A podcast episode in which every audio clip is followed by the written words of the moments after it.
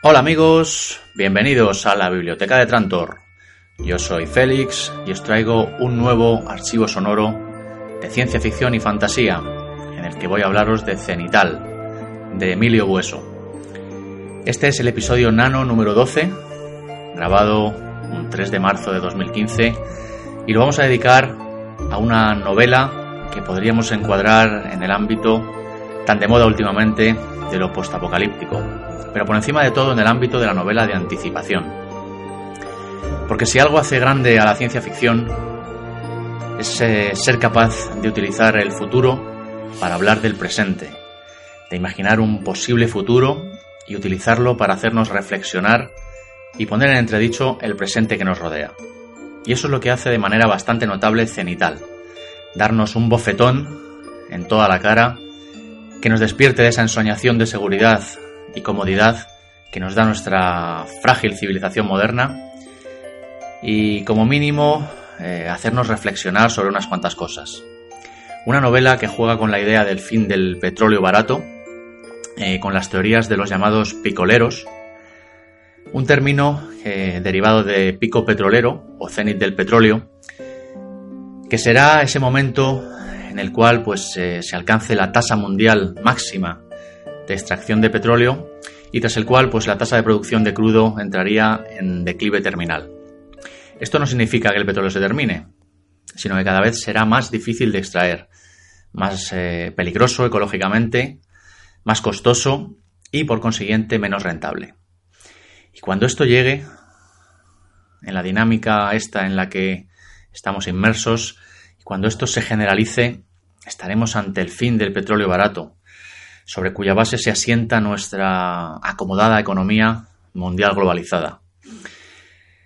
En el momento en el que extraer el petróleo sea más caro que el rendimiento que éste produce, pues eh, bueno, la subida desmesurada de los precios y la escasez serán la norma, con los efectos catastróficos que esto produciría en nuestra economía global. Si a esto añadimos que no se están tomando las medidas necesarias para paliar esta situación cuando se produzca, bueno, pues en parte gracias a, unos líderes mundiales cortoplacistas y sumisos ante los lobbies energéticos y en parte a todas las cortapisas que se le ponen a cualquier eh, tipo de investigación y, desarrollo serio sobre energías alternativas, bueno, pues eh, la catástrofe podría estar servida. Y este es el leitmotiv de Cenital. ¿Queréis saber más? No os vayáis. Comenzamos. Desde la Agencia Internacional de la Energía hasta los grandes productores mundiales aceptan que el cenit del petróleo llegará y solo varían ligeramente en sus fechas previstas. Pero si todas ellas están entre hoy y el 2030, el problemón para la humanidad es el mismo, porque eso es, hablando en términos históricos, mañana deberían estar corriendo a buscar sustitutos al uso de combustibles fósiles o proponiendo cambios de modelo. Y solo veo eso de forma extremadamente tímida y a regañadientes, justo cuando el mundo financiero empieza a caerse a cachos. Pedro Antonio Prieto, septiembre del 2008. Cenital es la tercera novela del autor, Emilio Bueso, de cinco publicadas hasta la fecha. Eh, publicada en 2012 por la editorial Salto de Página, tras Noche Cerrada y Diástole, historias sobre fantasmas y vampiros respectivamente. Eh, y luego tiene otras dos más recientes que se titulan Esta noche arderá el cielo y Extraños eones. Y bueno, si bien es cierto que Cenital eh, no es una novela de terror propiamente dicha, como, como las dos que la preceden, sí que es una novela capaz de inquietar y en cierta manera de causar eh, terror, eh, casi diría yo terror psicológico al lector por lo cercano y lo plausible de todo lo que nos cuenta. La novela nos coloca en un futuro cercano, quizá demasiado cercano, en el que el petróleo deja de ser barato y el sistema capitalista global se colapsa. Esta escasez de petróleo, y bueno, dado que las energías renovables aún no están eh, a la altura para ser capaces de sustituir al oro negro, eh, causará que la producción de alimentos y otros bienes de consumo, que el transporte, que la industria, las infraestructuras y en definitiva todas esas cosas que nos permiten vivir como vivimos y que bueno siempre damos por hecho que van a estar ahí, pues dejen de estarlo. Y después vendrá el hambre, la sed, las penurias, la violencia, el caos y la barbarie. Porque ya sabemos cómo se suele comportar el civilizado ser humano eh, cuando la civilización moderna deja de acunarle entre sus brazos protectores. La verdad es que da miedo, ¿eh? Para mí, eh, mucho más miedo que cualquier eh, apocalipsis zombie de cualquier pelaje que podamos imaginar. No solo porque esto es mucho más posible y mucho más cercano, sino porque todo lo que implica una situación parecida pone los pelos de punta. Esto es mucho más terrorífico. Competir por la supervivencia y las migajas de la civilización eh, con otros cuantos miles de millones de seres humanos da mucho más miedo que enfrentarse a un puñado de zombies con todos los restos de la civilización casi a tu entera disposición. En Cenital, antes de que esto suceda, tenemos a nuestro protagonista que se hace llamar Destral, que así en plan, en plan profeta mesiánico, en plan visionario, abre un blog para avisar de lo que se avecina y para reclutar gente con la intención de fundar una ecoaldea autosuficiente, una especie de poblado amurallado y provisto de todo lo necesario para sobrevivir eh, ante este caos y esta barbarie que, que está por venir y que Destral, bueno, pues prevé que se, que se avecina. Algunos fragmentos de estas entradas de este blog los vais a poder escuchar a continuación a lo largo del podcast. Cenital.net 2008 Cuando los combustibles baratos se nos terminen, cuando sus precios se disparen, cuando se nos agote la energía, nos encontraremos indefensos ante el miliurismo el monstruoso endeudamiento a tipos de interés galopantes, la hiperinflación, el desempleo, la insolvencia de las entidades bancarias, la debilidad del dinero fiduciario. La economía pronto se habrá vuelto inoperante, pero eso nos dará igual, porque para entonces estaremos pendientes de la crisis hídrica que nos desertifica los campos, de la globalización de las plagas que los asolan, de la contaminación de los acuíferos que los nutrían y del agotamiento de los fosfatos y los sustratos que los fertilizan. El sector primario también anda inmerso en una grave crisis de sostenibilidad, pero eso no se aborda en los medios. A nadie le interesa oír que el sector agrario agoniza mientras los bancos hagan otro tanto. Pero el dinero no se come. Pronto descubriremos hasta qué punto el petróleo es vital para la agricultura. Hablo del gasóleo necesario para hacer funcionar a todo nuestro sobredimensionado ejército de cosechadoras, sistemas de riego, trilladoras, arados mecánicos, tractores, segadoras, fumigadoras, sembradoras, recolectoras, envasadoras. Bastará con que empiecen a escasear los combustibles baratos para que nuestra infraestructura vital, nuestros recursos agrarios tan exhaustos, se encarezcan de repente. Y lo que el apagón energético nos traerá entonces no serán unas horas de racionamiento del suministro eléctrico ni más multinacionales en quiebra, sino la hambruna más grande de la historia. Debemos asumirlo. Las desgracias nunca llegan solas, todos los puntos de apoyo del sistema se nos van abajo al mismo tiempo. Se avecina una terrible catástrofe maltusiana. Los tiroteos y el hambre volverán a Europa y esta vez están muy cabreados.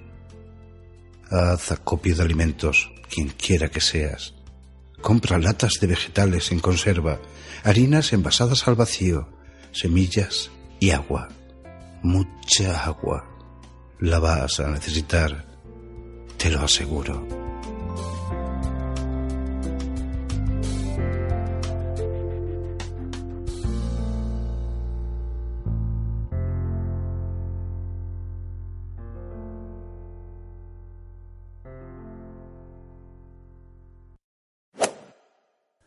Ganadora del premio Celsius 2012, para mí Cenital es, eh, por encima de todo, una novela postapocalíptica de anticipación y una buena muestra de que no hace falta inventarse zombies ni supervirus para acabar con la civilización moderna, sino que basta tan solo con especular con algo mucho más cercano y mucho más plausible como es la escasez del petróleo. Y ese precisamente es uno de los puntos fuertes de la novela, eh, la inquietud y el desasosiego que la cercanía de lo que nos cuenta eh, es capaz de crear en el lector. En la novela, la fecha del colapso sucede en algún momento del año 2012. Una fecha, bueno, pues que aunque haya pasado, la verdad es que no tiene la más mínima importancia, porque bueno, basta con mirar a nuestro alrededor para darnos cuenta de que lo que nos cuenta Emilio Bueso en Cenital podría pasar mañana, o quizá dentro de seis meses, o dentro de diez años. O al menos algo bastante parecido. Más si cabe todavía teniendo en cuenta que todo arranca con la crisis económica como la que nos acucia en estos tiempos. Otro factor este de la crisis económica con el que juega también el autor y al que liga el, crack del petróleo para conseguir inquietar al lector pues eh, poniendo sobre la mesa problemas que estamos viviendo a día de hoy, como el endeudamiento y el rescate de países, eh, la escasez de recursos naturales, la destrucción del empleo y el desmantelamiento de los servicios sociales. Todo muy a la orden del día y bueno, leer cenital en estos tiempos aumenta a más si cabe el desasosiego y la inquietud que causa el libro. La era del petróleo barato creó una burbuja artificial de plenitud durante un periodo no mucho mayor que el de una vida humana alrededor de 100 años. Por ello, me aventuro a declarar que en cuanto el petróleo deje de ser barato y las reservas mundiales se dirijan hacia el agotamiento, quedaremos repentinamente con un enorme exceso de población que la ecología de la Tierra no podrá soportar. No habrá programas de control de natalidad que sirvan de algo. Las personas ya están aquí. El viaje homoestático a una población sin petróleo no será agradable. Descubriremos de forma abrupta que el gigantesco crecimiento de la población fue un simple efecto secundario de la era del petróleo. Fue una circunstancia, no un problema con una solución. Eso es lo que sucedió y estamos atrapados en ello. James Howard Kunstler Cenital parte de una idea tan simple como terrorífica. Las reservas de petróleo fácil de extraer escasean, los precios se disparan hasta cotas imposibles y la civilización, tal y como la conocemos, se derrumba. Y viene a lanzarnos a la cara un mensaje. Amigos, el fiestón de derroche sin control del último siglo se ha acabado, la barra libre ha cerrado y ahora toca pagar la cuenta. Y no va a ser agradable para los que sobrevivan a los primeros días de violencia y barbarie. Solo imaginarse un escenario como este da miedo, mucho miedo. Cenital.net 2008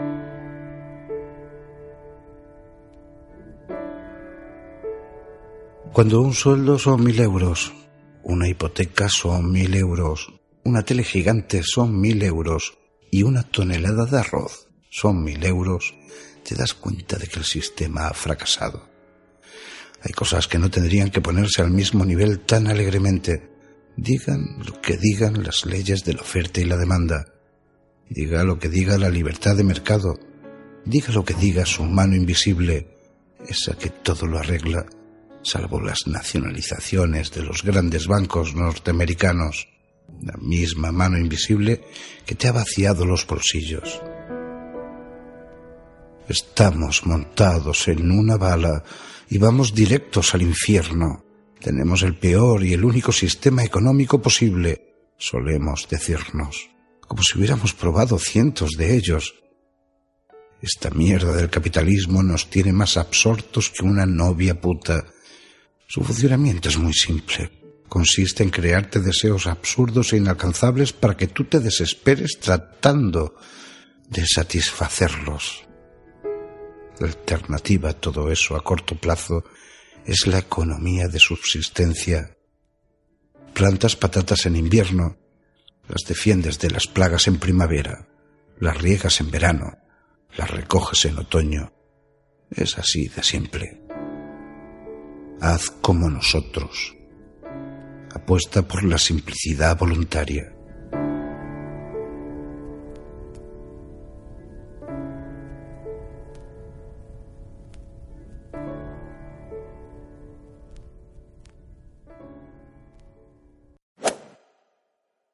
Lo primero que llama la atención de la novela es la forma de contarnos las cosas que elige el autor. Una manera no lineal y con cuatro tipos de textos diferentes. Por un lado tenemos capítulos con las entradas de un blog que el protagonista escribe en primera persona y que pone online antes de producirse este crack del petróleo. en este blog, quizá de manera excesivamente mesiánica, Destral nos va explicando qué es todo esto del crack del petróleo, nos avisa de lo que está a punto de suceder y se propone empezar a reclutar gente para formar una ecualdía autosuficiente que prepare a sus integrantes para enfrentarse a este fin de la civilización y que les permita eh, sobrevivir al caos y a la barbarie que se va a desatar. Por otro lado, tenemos un narrador omnisciente que nos contará la historia de Cenital, que así es como se llama la Ecualdea, dividiendo esa narración en dos tipos de capítulos diferenciados. Unos que se remontan al pasado y se van a dedicar a relatarnos las historias individuales de los personajes de la Ecualdea y de cómo llegaron a Cenital. Y por otro lado, otros capítulos que nos narrarán el presente de Cenital, el día a día y la trama principal de la aldea después del hundimiento de la civilización eh, y esta trama principal que lo va a hilvanar todo. En último lugar, tenemos una serie de textos y, citas de documentos reales sobre el crack del petróleo que aportan y sirven muy bien pues para conectar la novela con nuestra realidad y para darle una mayor aura de verosimilitud. Esta estructura fragmentada, esta mezcolanza de narradores, de puntos de vista y de líneas temporales, es otro de los aciertos de la novela y, bueno, la manera más efectiva, a mi juicio, de reflejar la historia coral de la ecoaldea cenital. Una estructura que a mí y seguramente a los más seriéfilos del lugar nos recordará sin duda a la serie Lost en la manera de contar las cosas.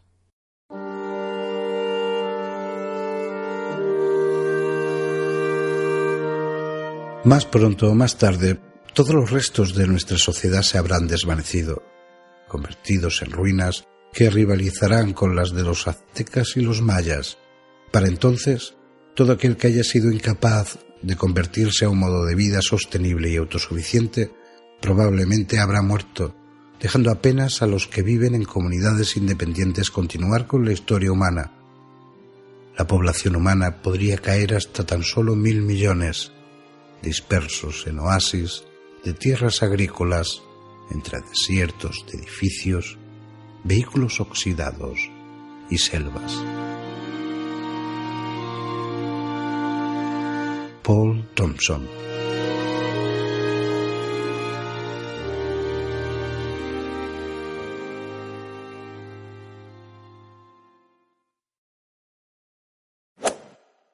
Uno de los grandes peros de la novela es su abrupto final. Un coitus interruptus que se precipita en apenas unas páginas y que deja al lector con cara de tonto y tres palmos de narices, literalmente. A uno le, da la sensación de que el libro se acaba casi antes de empezar y ya no sabemos nada más del futuro de la ecoaldea ni de la suerte de los personajes cuyas vidas con tanto mimo nos han introducido, ni de nada de nada. Te quedas con la sensación de que todo el empeño que ha puesto el autor en crear este mundo post-petróleo, en dibujar a la multitud de personajes que habitan la ecoaldea y en crear esa ambientación eh, dura y fatalista, que también hace llegar al lector, bueno, pues de repente, al pasar la última página, se va por el retrete. Emilio Bueso tira de la cadena en las últimas páginas y uno casi se siente como si se le hubiera terminado el papel para limpiarse el culo.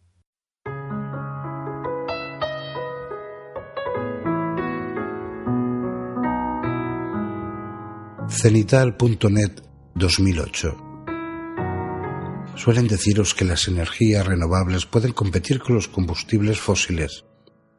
Mentiras. Putas mentiras y el pufo en el que nos van a meter las renovables a corto plazo.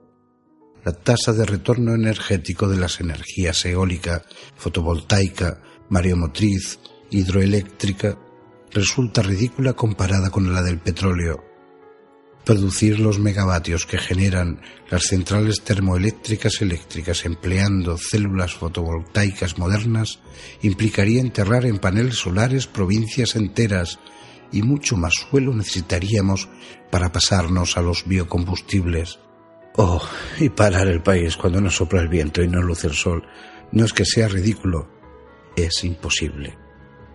El rendimiento de las renovables seguirá siendo poco más que ese dentro de 50 años a este ritmo de investigación y desarrollo. La fisión nuclear es muy peligrosa y depende del uranio, que también se está agotando. La fusión nuclear es ciencia ficción. El carbón es un combustible demasiado contaminante para abastecer la demanda actual. Y el hidrógeno no es una fuente de energía, sino un vector energético.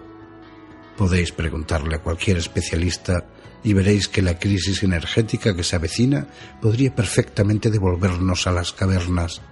Algunos estamos convencidos de ello. ¿Y por qué vosotros nunca habíais oído hablar de todo esto en estos términos? Pues porque en estos momentos el petróleo es mucho más que un valor estratégico. Es más del 80% de nuestro consumo energético y la energía no es un suministro como los demás sino la base de toda producción de bienes y servicios. Hacer pública la cantidad exacta de reservas de crudo en un mundo adicto a él es mostrar los límites de la solvencia de un país exportador. Es preferible silenciar o falsear toda información relativa a las existencias restantes. Es preferible mostrar fortaleza. Por eso los estados y sus corporaciones lo hacen y al mismo tiempo nos hablan de renovables, como si los vatios que producen todos esos aerogeneradores pudieran alimentar una sola fábrica pesada. Nada puede competir con el petróleo en densidad energética por volumen, y eso que lo cierto es que el petróleo tampoco se va a acabar mañana. De hecho, siempre habrá petróleo. Está impregnando las rocas porosas del subsuelo a espuertas. También es cierto que a medida que los yacimientos fáciles de explotar se vayan agotando, habrá que echar mano de los menos rentables que no podemos perforar con la tecnología disponible sin que la cosa termine en una catástrofe medioambiental sin parangón. A medida que vayan sucediéndose las extracciones desesperadas y suicidas, se irá incrementando vertiginosamente el precio del barril del crudo. Algunas veces lo hará de manera progresiva, otras de forma brusca y para cuando alcance los 200 o 300 dólares por barril, el estilo de vida occidental estará condenado. Su estilo de vida y su vida también, porque la población mundial se mantiene a base de petróleo. El precio de un kilo de buen arroz blanco envasado al vacío va a la par que el de un litro de gasolina super. Ha sido así desde los años 80 más o menos. Y qué curioso. Lo mismo suele pasar con un paquete de 500 gramos de soja verde. Es porque comemos petróleo. Toda nuestra infraestructura agraria lo hace. Nuestros campos de cultivo están tan industrializados y mecanizados que ya dependen íntegramente del gasóleo. Son fábricas de comida robotizadas, no explotaciones agrícolas naturales. Y mejor ni hablar de la cantidad de petróleo que necesitamos para elaborar los fertilizantes y los pesticidas químicos más sencillos. Con todo, si no hay combustible barato para nuestra actual industria agroalimentaria, no habrá forma de alimentar a toda nuestra superpoblación.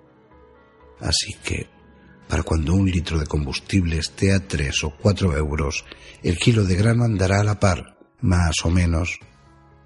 Eso hará que todos los milioristas tengan dificultades para comer, independientemente del tamaño de su estómago, de su subsidio de desempleo y de la letra de su hipoteca. Cuando las cuentas dejen de salirle al mercado global, los países tan dependientes del exterior como el nuestro se verán incapaces de importar suficiente crudo y nosotros nos levantaremos un día y no habrá comida en el Mercadona, no habrá fármacos en el hospital, no habrá dinero en el Santander, no habrá agua saliendo del grifo. Es lo que pasa cuando vives en un sitio incapaz de procurarse sus propios medios de subsistencia. Las ciudades serán los primeros enclaves geográficos en quedarse sin suministros ante un hipotético escenario de desabastecimiento. El derrumbamiento ya es inevitable. Ahora que comienza, resulta gradual, sutil y paulatino, pero en sus últimas fases será abrupto, grosero y violento. Solo falta averiguar si la debacle arrancará dentro de 50 años o dentro de 50 días. No podemos saberlo. Lo que sí podemos hacer es comenzar a movernos. Mi nombre no importa. El tuyo tampoco. No nos conocemos pero podemos entablar contactos si estás interesado en organizar conmigo una comunidad de bienes con la que protegernos de la crisis cuando arrecie. Porque esto no ha hecho más que empezar. Esto no se detendrá cuando algunos gobernantes y banqueros dimitan. Esto no se arregla con unos años de ajuste, ni inyectando capitales, ni nacionalizando bancos, ni reuniendo al G20. Esto solo amainará cuando las bicicletas se desplieguen por las autopistas de peaje. Para entonces habrán muerto millones de personas. Escríbeme. Sal de ahí. Deja tu empleo. Deja de comprar basura. Vende tu casa. Vende tu coche. Huyamos. Juntos podríamos llegar muy lejos. Podríamos sobrevivir.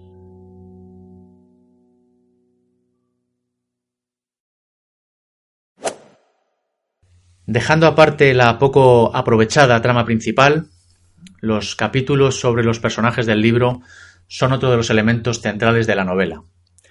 Unos más y mejor desarrollados que otros, algunos con historias terribles y otros no tanto, pero todos ellos y sus historias personales, estupendos vehículos para hacer sentir al lector todavía más la cercanía de todo lo que se cuenta eh, a través de unas vidas cotidianas que bien pueden eh, ser las nuestras.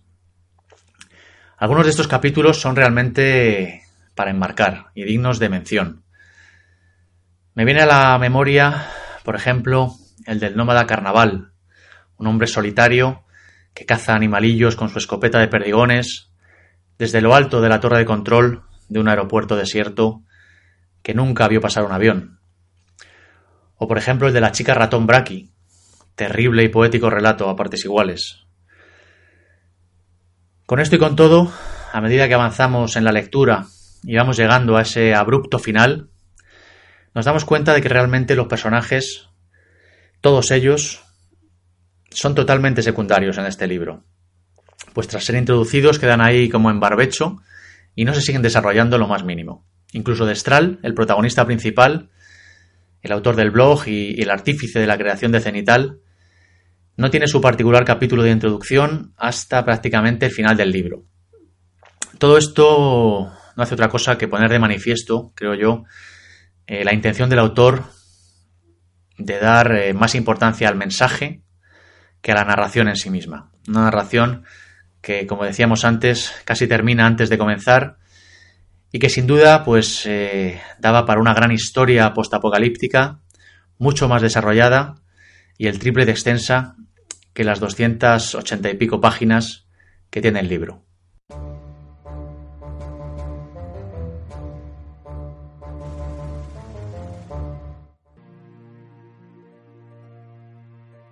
La lucha que ahora se perfila en el horizonte es la de masas ingentes urbanas en busca desesperada de medios de subsistencia que es dudoso que vayan a encontrar en ningún sitio.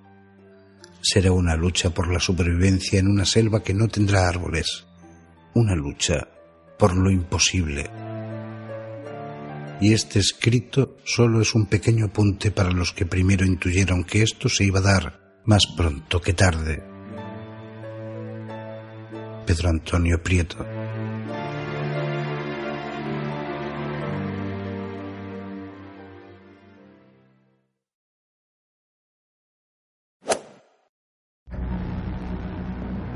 Quizá la única lección que nos enseña la historia es que los seres humanos no aprendemos nada de las lecciones de la historia. Aldous Huxley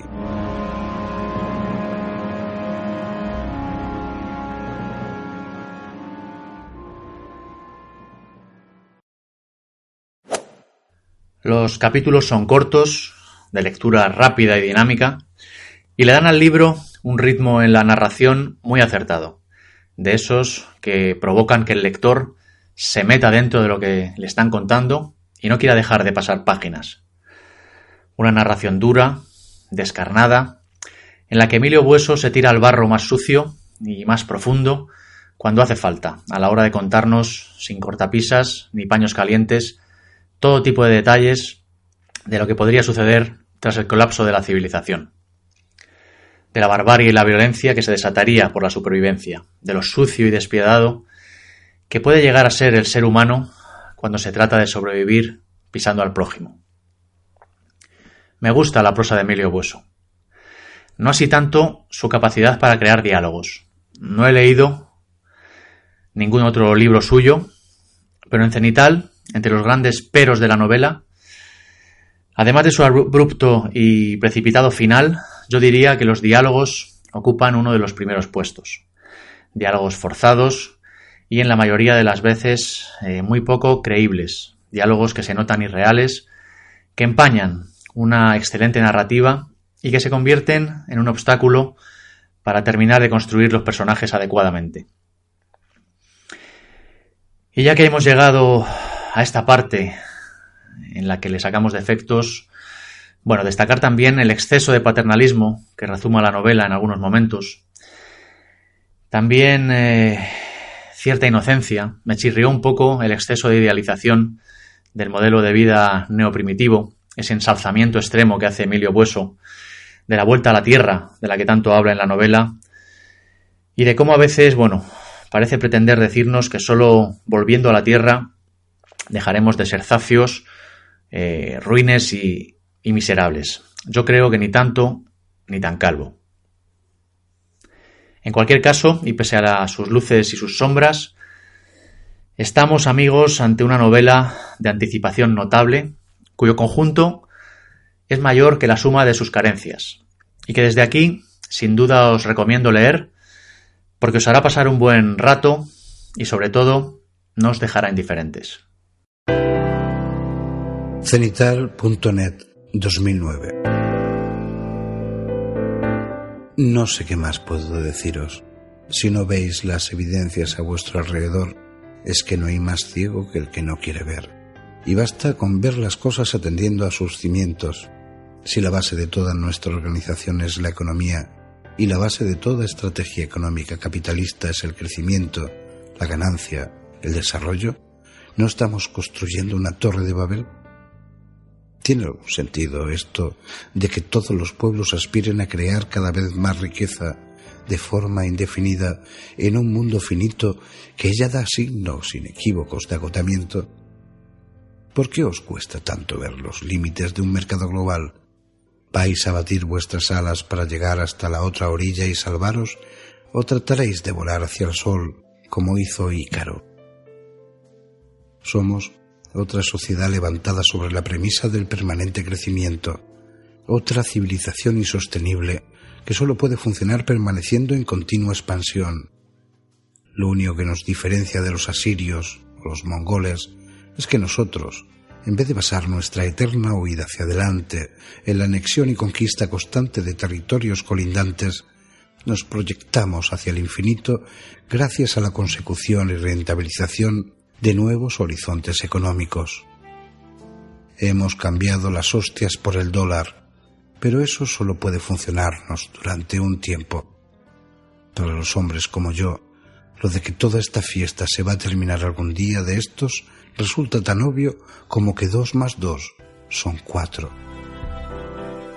Mi única duda es si la debacle arrancará dentro de unos meses o dentro de unas décadas. Y lo cierto es que apenas me preocupa la diferencia entre lo uno y lo otro, porque estoy convencido de que el toro me va a pillar. El capitalismo y su eterno desarrollo pretenden funcionar como un mecanismo de movimiento perpetuo. Creen que pueden vencer a las leyes de la termodinámica. Se consideran una máquina perfecta. Se definen como algo superior a los límites físicos. ¿Cómo puede tener eso tanto sentido para vosotros? ¿Acaso crecen los árboles hasta alcanzar las estrellas? ¿Acaso vuelan las polillas hacia la luz de la luna? ¿Por qué estáis construyendo una escalera sin fin? Algunos arqueólogos siguen buscando las ruinas de la Torre de Babel. Se cree que podrían descansar en algún punto de Irak sobre el petróleo.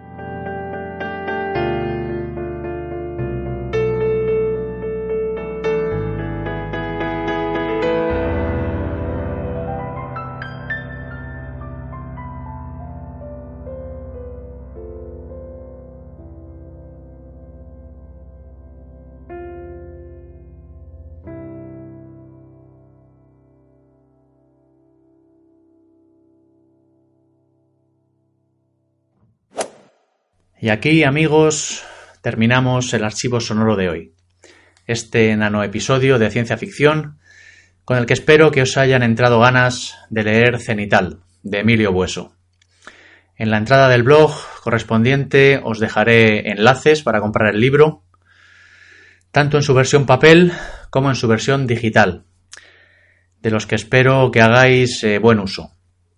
Ya sabéis que estamos en el blog que aloja este podcast, en www.labibliotecadetrantor.com y como siempre en las redes sociales, en Facebook y en Twitter, el Twitter del podcast arroba betrantor, el mío personal arroba maugan, sustituyendo la primera A por un 4, arroba m4ugan. Y bueno, para suscribirse al podcast podéis hacerlo en iVoox, también en iTunes o a través de vuestra aplicación de podcast favorita. De antemano muchas gracias por estar ahí escuchando desde el otro lado. Espero vuestros comentarios en el blog, en iVoox, así como vuestras siempre bienvenidas reseñas en iTunes. Hablad a vuestros amigos del podcast, difundid la palabra de la biblioteca de Trantor en vuestras redes sociales. Cualquier cosa es buena para hacer llegar el podcast a la mayor cantidad de gente posible. De antemano, gracias. Cenital, una novela que conjetura sobre el derrumbamiento de la sociedad moderna, víctima de la escapada hacia adelante de crecimiento sin fin de la civilización contemporánea, de la crisis económica y del posible agotamiento del petróleo. La habilidad de Emilio Bueso en este libro está en coger todo esto y saber tocar la fibra sensible del lector, mostrándole un futuro terrible que podría estar a la vuelta de la esquina y que podría convertirse en presente cuando menos lo esperemos. Una novela para reflexionar sobre la fragilidad de nuestra sociedad, edificada sobre el petróleo, una novela para remover conciencias. Uno de los libros más terroríficos que he leído en bastante tiempo. No sé a vosotros, pero a mí, cuando terminé de leer Cenital, entraron unas ganas terribles de correr a acumular agua, comida enlatada, armas y municiones. Os espero en el próximo episodio. Hasta pronto.